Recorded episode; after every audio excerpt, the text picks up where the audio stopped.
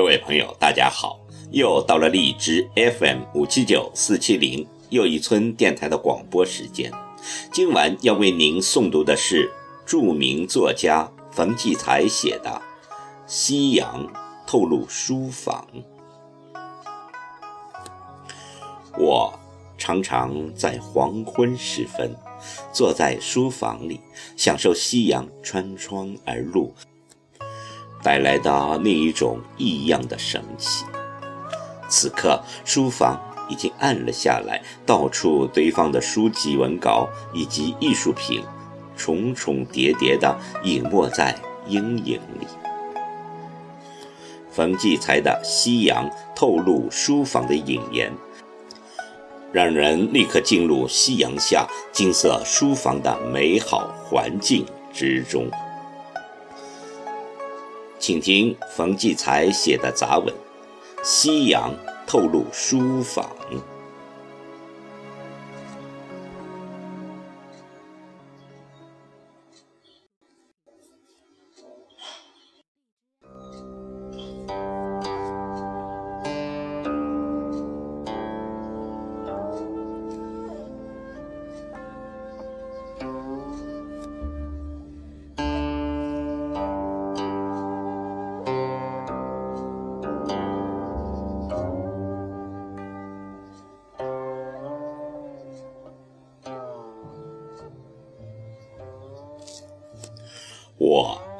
常常在黄昏时分，坐在书房里，享受夕阳穿窗而带来的那一种异样的神奇。此刻，书房已经暗了下来，到处堆放的书籍、文稿以及艺术品，重重叠叠地隐没在阴影里。暮时的阳光已经失去了白日里咄咄逼人，它变得很温和，很红，好像一种橘色的灯光。不管什么东西给它一照，全都分外的美丽。首先是窗台上那盆已经衰败的藤草，此刻像镀了金一样蓬勃发光。根子是书桌上的玻璃灯罩，亮闪闪的，仿佛打开了的灯。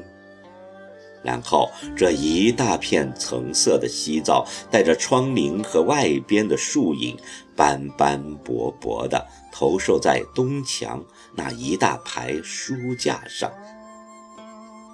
阴影的地方。皆灰暗，光照的地方，连书籍上的文字也看得异常的分明。傅雷文集，那书名是烫金的，金灿灿的放着光芒，好像在骄傲地说：“我可以永存。”这样的事物才能真正的永存。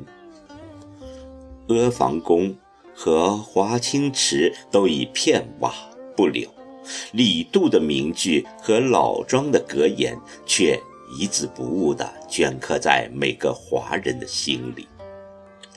世上延绵最久的还是非物质的思想与精神，能够准确地记忆思想的只有文字。所以说，文字。是我们的生命。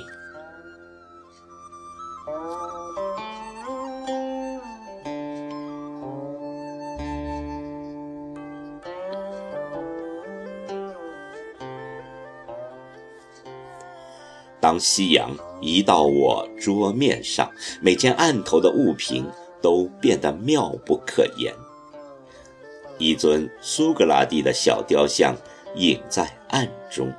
一束细细的光芒从一丛笔杆的缝隙中穿过，停在他的嘴唇之间，似乎想敲开他的嘴巴，听一听这位古希腊的哲人对如今这个混沌而荒谬的商品世界的醒狮之言。但只见他口含夕阳，紧闭着嘴巴，一声不吭。昨天的哲人只能解释昨天，今天的答案还得来自今人。这样说来，一声不吭的，原来是我们自己。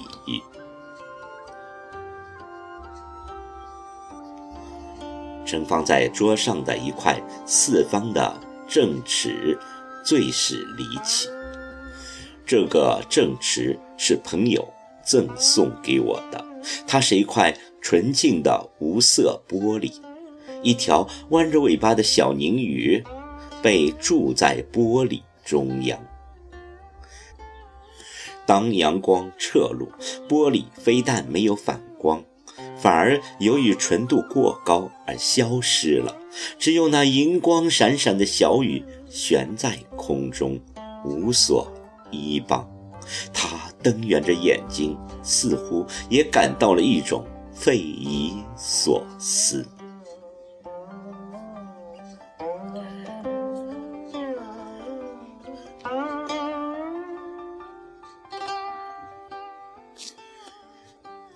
一只蚂蚁从阴影里爬出来，它走到桌面的一块阳光前，迟疑不前。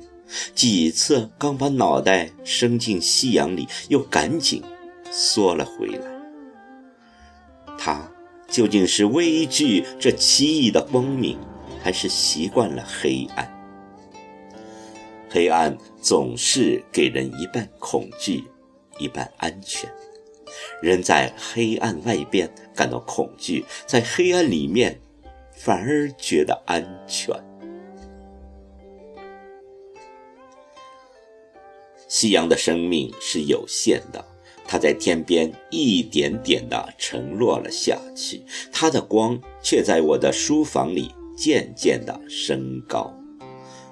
短暂的夕阳大概知道自己的大限在即，它最后抛给人间的光芒最依恋，也是最夺目。此时，连我的书房的空气也是金红的。定睛细看，空气里浮动着的尘埃，竟然被它照亮。这些小的肉眼刚刚能看见的颗粒，竟被夕阳照得极亮极美。它们在半空中自由无声地、缓缓地游弋着。好像徜徉在宇宙里的星辰，这是唯夕阳才能创造的景象。它能使最平凡的事物变得无比的神奇。在日落的前一瞬，夕阳的残照已经挪到了我书架最上边的一格，满室皆暗。只有书架上边无限的明媚，那里摆着一只河北省白沟的泥公鸡，雪白的身子，彩色的翅膀，特大的黑眼睛，威武又神气。这个北方著名的泥玩具之乡，至少有千年的历史。但如今这里已经变为日用小商品的集散地，昔日的那些魂魄又迷人的泥狗、泥鸡、泥人全都没了踪影。可是此刻，这个幸存下来的泥公鸡，不知何故，对着新疆西密的夕阳张嘴大叫。我的心已经听到了它凄厉的。哀鸣，这叫声似乎也感动了夕阳。一瞬间，高高的站在书架上端的泥公鸡，竟被这最后的夕阳光芒照耀得夺目和通红，好似燃烧了起来。